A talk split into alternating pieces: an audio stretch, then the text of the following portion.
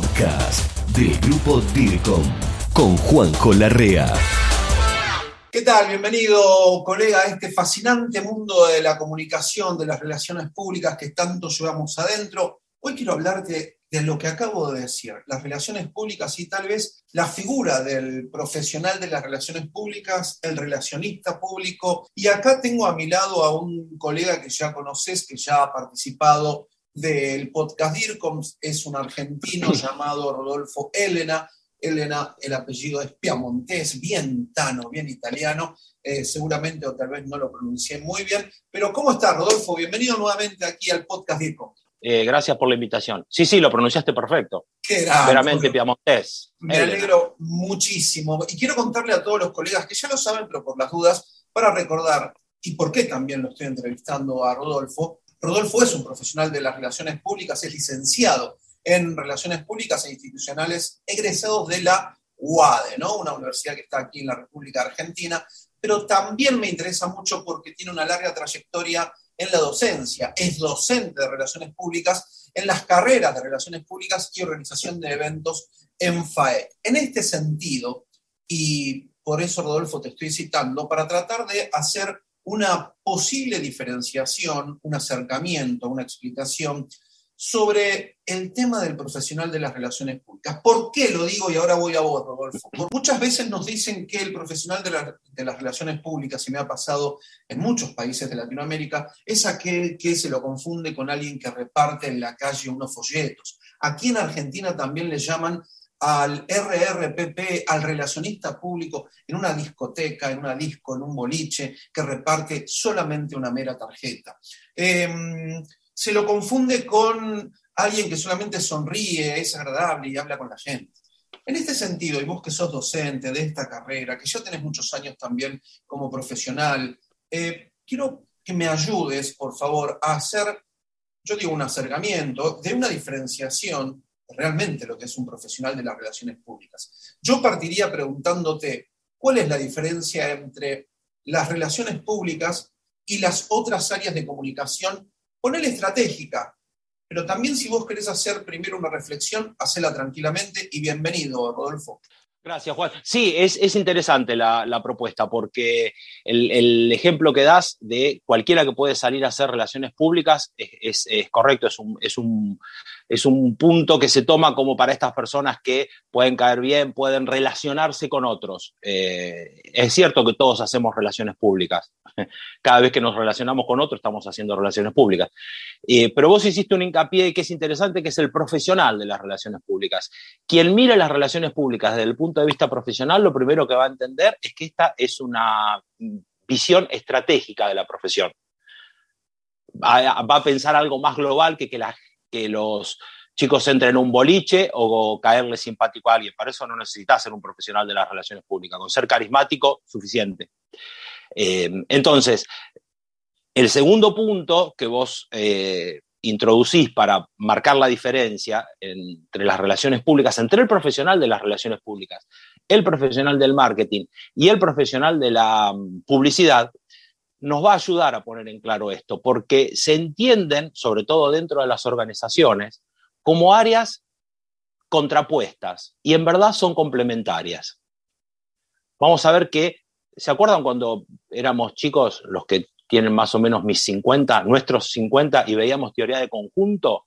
Había un momento en que había dos conjuntos que se entrelazaban, tenían un punto en común y eso era esa intersección justamente llamada así en teoría de conjuntos, nosotros vamos a ver que hay un punto en el si entrelazamos esos tres aros, las relaciones públicas van a compartir un área en común con marketing y con publicidad, que va a ser la comunicación estratégica de las organizaciones.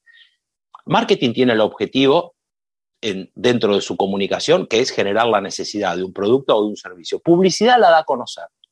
Bien, entonces, ¿qué hacemos con las relaciones públicas? Nosotros, ¿qué tenemos que mostrar? Dentro de la organización. Si uno vende y el otro crea la necesidad, pareciera que nosotros no tenemos nada que hacer. Nuestra pata es fundamental. Nosotros tenemos que transmitir los valores de la, organización. Nosotros tenemos que poder mostrar, insisto siempre esto en las clases, qué tan buenos somos, pero no qué tan buenos somos que si yo vendo lapiceras, qué tan lindo escribe mi lapicera, qué tan buena es mi organización, qué tan comprometida está con el entorno. Entonces, cuando esas tres áreas están balanceadas, vamos a ver, por ejemplo, que no puede haber errores en la publicidad o que no puede haber algún, alguna ilegalidad dentro de, la, dentro de esa publicidad, como puede ser, graciosamente, la incorporación de un ejemplo de violencia de género o de alguna violación legal, que es ahora en este, en este contexto, este ejemplo que doy, el de la violencia de género, es uno de ellos, porque nuestra organización va a ver, va a poder sufrir algún embate en la reputación, porque están diciendo, mira, quieren vender una galletita, pero están utilizando un artilugio que es ilegal. Entonces, nosotros vamos a poder compartir con publicidad y con marketing el sostenimiento de la reputación de la organización. Es tan importante como las otras dos áreas, no sé por qué se subestima. Grupo DIRCOM, gestión del conocimiento latinoamericano en comunicación y por expertos latinos. Ahora, en todo esto que vos decís que me parece fabuloso, ¿no? La diferenciación e ir caracterizando cada una de ellas y por qué es tan importante el profesional de las relaciones públicas.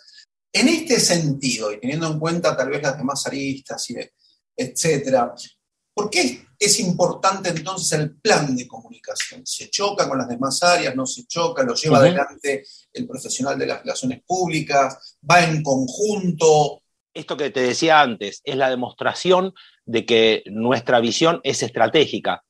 Si nosotros vamos a entender como plan de comunicación repartir merchandising, no necesitamos un plan de comunicación. Le pedimos a marketing que, haga lindas lapiceras, lindos anotadores, algunas de esas pelotas que se dan ahora para desestresar a, a los empresarios y salimos a regalar eso con lindas y lindos promotores.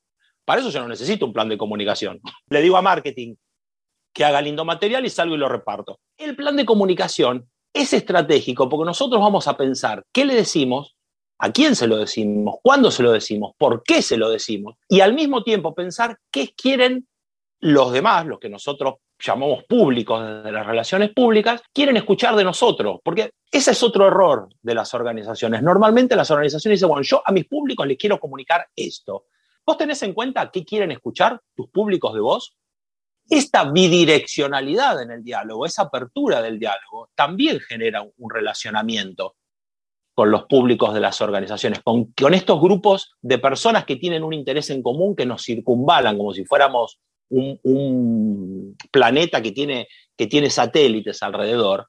Entonces, al momento de una situación de crisis, que es cuando las organizaciones entienden que hubo algo que no hicieron, si un plan de comunicación estuvo bien hecho, se miró estratégicamente cuáles eran las transmisión de los valores que nosotros queríamos dar a conocer a nuestros públicos. Tuvimos en cuenta a nuestros públicos claves e hicimos las campañas que teníamos que hacer, quizás apoyados con marketing y con publicidad, cualquier embate de crisis que nosotros podamos tener, que hay crisis que no se pueden evitar, sí las vamos a transitar de una forma más sana porque ya saben quiénes somos.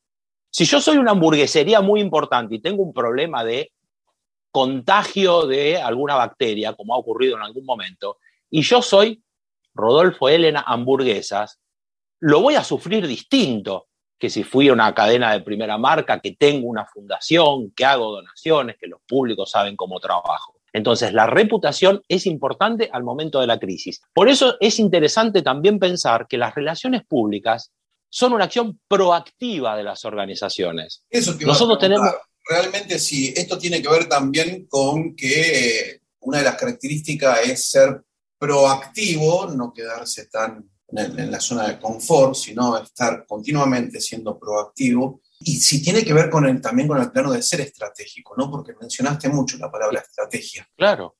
Tiene que ver total y absolutamente. Sí, sí, sí. Es que la, la proactividad en cuanto a comunicar lo que nosotros queremos decir y lo que nuestros públicos quieren escuchar de nosotros, esa es la visión estratégica de las relaciones públicas. Y esa proactividad tiene que ver con eso, porque ante una crisis ya no sos proactivo, sos reactivo. Es como el bombero que te pone el matafuegos y, los extintores en, en una fábrica, está haciendo una acción proactiva. Cuando el bombero llega porque se prendió fuego todo, ahí arrasan con el agua y no se pueden poner a pensar a ver dónde vamos a poner los extintores o dónde están los matafuegos. Ya está, ellos, eso ya ocurrió. Es un buen ejemplo, mira, para graficar una situación de crisis. Ese incendio se va a apagar mejor si hay matafuegos puestos previamente, pensados proactiva y estratégicamente en la ubicación, como así también los extintores que pueden tirar agua desde los techos. Si vos hiciste ese trabajo proactivo, que para la organización en ese momento puede ser un gasto, al momento del incendio y cuando eso se active y el daño sea menor, se van a dar cuenta que eso no fue un gasto, fue una inversión. Rodolfo, vos sabés que muchas veces sucede que en toda empresa pequeña, mediana, grande, pública o privada, no importa, se tiende a, medir que lo que yo invierto para las relaciones públicas, para acciones de relaciones públicas, tratar de medir el costo-beneficio. Digo, todo lo que invertí en esto, que me pidió el director de relaciones públicas, el área, hicimos y demás, siempre tienden a pedirte los directores, los CEOs, los gerentes, bueno, ¿cuánto me benefició? ¿Cuánto fue el ROI, el retorno de la inversión? ¿Te pueden medir este retorno de inversión en acciones, medidas, estrategia desde las relaciones públicas? ¿Se puede? ¿Qué opinas al respecto? Sí, porque si vos haces un plan de relaciones públicas, la última instancia es la de, es la de evaluación. Una vez que vos desarrollaste el plan y haces las campañas, finalmente medís. Por eso eh, muchas veces, eh, y esto también lo hablo bastante en clases, los objetivos de las relaciones públicas tienen que ser tienen tres características, tienen que tener una intención, medida y plazo. La medida es a qué cantidad de público vos llegás, en qué cantidad de tiempo. Vos después eso lo tenés que poder mensurar, porque si no, sí se ve como un gasto. Es más, si vos trabajaste estratégicamente, y el va al gráfico de los tres aros de los que hablé al inicio, en esa intersección de los tres conjuntos, con marketing y con publicidad, vos vas a poder medir qué hiciste antes solamente con marketing y publicidad y qué sucedió cuando incorporaste las relaciones públicas. Entonces sí es mensurable y debe ser mensurable. Si no es mensurable, no hay forma de justificarlo. Y si no se confió incluso en esas medidas, al momento de una crisis, sí se va a Es como el seguro del auto, ¿viste? Vos no sabes lo que pagás o la prepaga. Vos lo ves como un gasto hasta el momento que te caíste en la calle. Ahí pasa a ser ahí, ahí empieza a tener valor la prepaga. Ahí empieza a tener valor el seguro del auto. Si estoy pagando una fortuna. Bueno, en el momento que saliste a la calle y el auto ya no está, ese gasto se convirtió en valor automáticamente. Si la compañía te responde, ¿no? O si la prepaga te responde. La prepaga, la cobertura médica, muy buen ejemplo que diste, muy buen ejemplo y muy claro, porque vos sabés que siempre, y con esto vamos terminando con una reflexión final tuya, vos sabés que siempre también sucede que el puesto del profesional de las relaciones públicas en una organización siempre se dice, o casi siempre, por suerte creo que cada vez será menos, pero todavía hay mucho de esto, que lo puede llevar cualquier persona, que lo puede llevar un periodista, que lo puede llevar un profesional de otra área, y uno se cansa de decir que no. Y mucho de esto, dijo Rodolfo, con quien estamos ahora conversando durante todo este podcast. La diferenciación, el valor que tiene el profesional de las relaciones públicas. Pero esto sigue sucediendo, Rodolfo, para finalizar, eh, ¿cuál es tu opinión al respecto? hacerlo lo puede hacer cualquiera, es verdad, el problema son los resultados. Yo no soy albañil, si me pongo a hacer una casa, bueno, el día que se me caiga el techo encima diré, che, ¿por qué no habré contratado a los muchachos de la obra de enfrente que lo están haciendo geniales? Lo puede hacer cualquiera que esté capacitado, como cualquier cosa. Digo, un enfermero en un avión que está a 10.000 pies de altura y tiene una persona que se atragantó con la comida, sí le puede abrir la garganta, pero lo ideal es que haga un médico ahí. Es la diferencia entre que lo haga un profesional y lo haga alguien que tiene intuición. la visión no va a ser estratégica, va a ser de, emergencia, de chapuceo, de improvisación, que se ve mucho, se ve en distintas áreas, se ve, bueno, cualquiera que anda en organizaciones, en, empresas, que tiene que hacer un trámite, sabemos que hay un alto grado de improvisación. Bueno, un poco todo lo que estamos viviendo en este contexto tiene que ver con eso también, ¿no? Nos hemos vuelto demasiado improvisados y eso tiene consecuencias.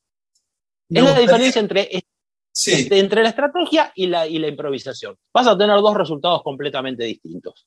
Me gustaría mucho saber y los invito a todos los docentes que utilizan estos materiales, también a los colegas y a los estudiantes, para ver qué pasa en tu país, colega, con todo esto que expusimos con Rodolfo Elena. ¿Qué sucede en tu país con el profesional de las relaciones públicas? ¿Está creciendo? ¿Se está valorando? ¿Lo toman o lo, lo confunden con otra actividad? ¿El profesional de las relaciones públicas puede ser cualquier persona? ¿Va a tener buenos resultados, los mismos? Me gustaría que dejes tus comentarios, que nos mandes un correo electrónico. Todos los contactos de Rodolfo estuvieron apareciendo durante la entrevista y vas a poder contactarlo cuando quieras. Rodolfo, a vos también te quiero mandar un muy fuerte abrazo, DIRCOM. Gracias por compartir esta pasión que se te nota cuando hablas. Y por supuesto que esta no es ni la segunda, ya hubo una primera, ni la última en la cual participes con nosotros. ¿eh? Muchas gracias, Juan. Es interesante esto que propones, saber qué pasa en el mundo con las relaciones públicas, porque seguramente las visiones van a ser diversas y va a ser interesante leerlos a todos. Muchas gracias.